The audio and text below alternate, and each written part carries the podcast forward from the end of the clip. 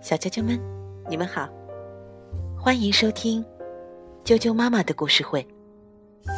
我是爱酱妈妈，今天继续给大家带来《彼得兔的世界》系列绘本里的另一个故事。故事的名字是《杰里米渔夫先生的故事》。这个故事是波特在苏格兰和父亲。朋友们一起钓鱼、度假时，激发灵感创作而成。杰里米渔夫先生为准备晚餐而外出钓条鱼，但却度过了充满厄运的一天。好，接着我就给大家讲这个故事。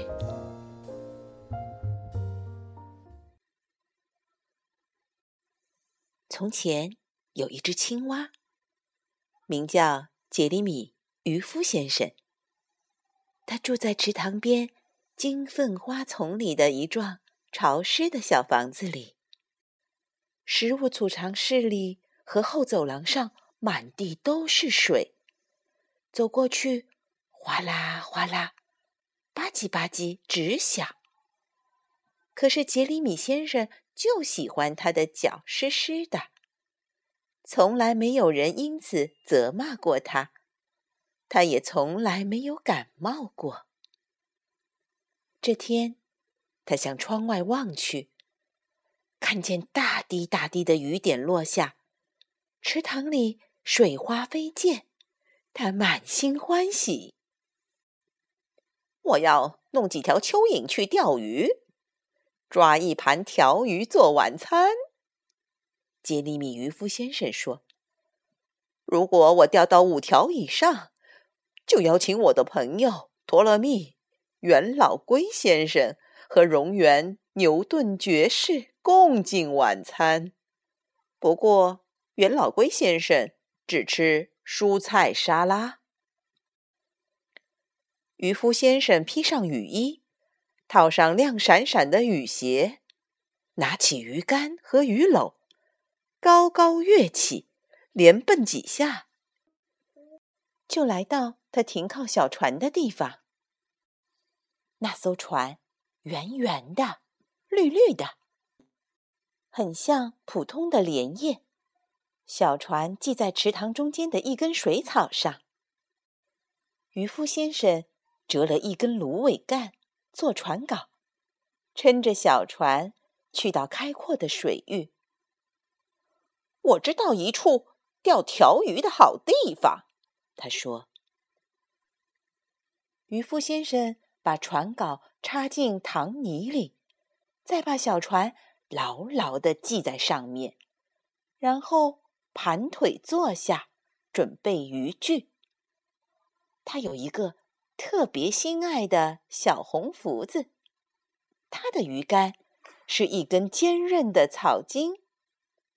钓丝是一条细长结实的白马鬃，他把一条还在扭来扭去的小蚯蚓勾在钓丝的末端。雨水顺着渔夫先生的背脊往下淌，他盯着福子都快一小时了。这么坐着钓真无聊啊！我还是先吃点午餐吧。杰里米渔夫先生说：“他将小船划回到水草丛中，从鱼篓里拿出他的午餐。我要吃一块蝴蝶三明治。等这阵雨下完，杰里米渔夫先生说：‘一只巨大的水甲虫游到莲叶下面，夹住了渔夫先生的一只雨鞋尖。’”渔夫先生把两条腿蜷起来，让水甲虫够不着，继续吃他的三明治。池塘边的灯芯草丛中传来一两次沙沙、扑通的声音。那不会是大老鼠吧？杰里米渔夫先生说：“我还是离开这里比较好。”渔夫先生又把船。撑出一段距离，再垂下钓饵。鱼钩很快就被咬住了，浮子剧烈的颤动，沉下去又浮上来。条鱼，条鱼，我钓到你了！杰里米渔夫先生大叫起来，猛地提起钓竿。这可真够吓人的！渔夫先生钓上来的不是一条又肥又滑的条鱼，而是……浑身长满尖刺的刺鱼，杰克小鲨。刺鱼在小船上拼命挣扎，乱刺乱咬，弄得自己都快喘不过气了。他这才又跳回到水中。一群小鱼从水里探出头来，嘲笑杰里米渔夫先生。渔夫先生正郁闷地坐在小船边。一边吸着酸疼的手指，一边低头瞅着水里。这时，更糟糕的事情发生了。要是杰里米渔夫先生没穿雨衣的话，后果会更加可怕。一条非常巨大的鳟鱼游了上来，呼哗，噗噗。浪花四溅，它一口咬住了渔夫先生。哎呦！啊啊啊啊啊！鳟鱼一转身，扑通一声扎进水里，直向池塘底部潜下去。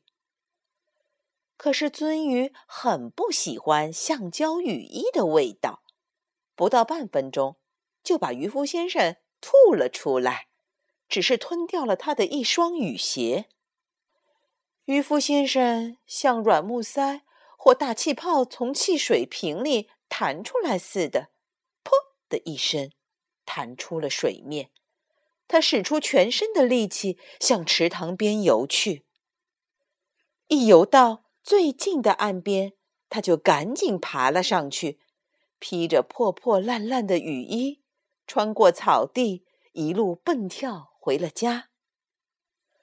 他的手指上。缠了一些胶布，两位朋友来和他吃晚餐。虽然他不能请他们吃鱼，但在储藏室里还有别的食物。荣源牛顿爵士穿着金黄与黑色相间的马甲。托勒密元老龟先生随身带来了一网兜蔬菜沙拉。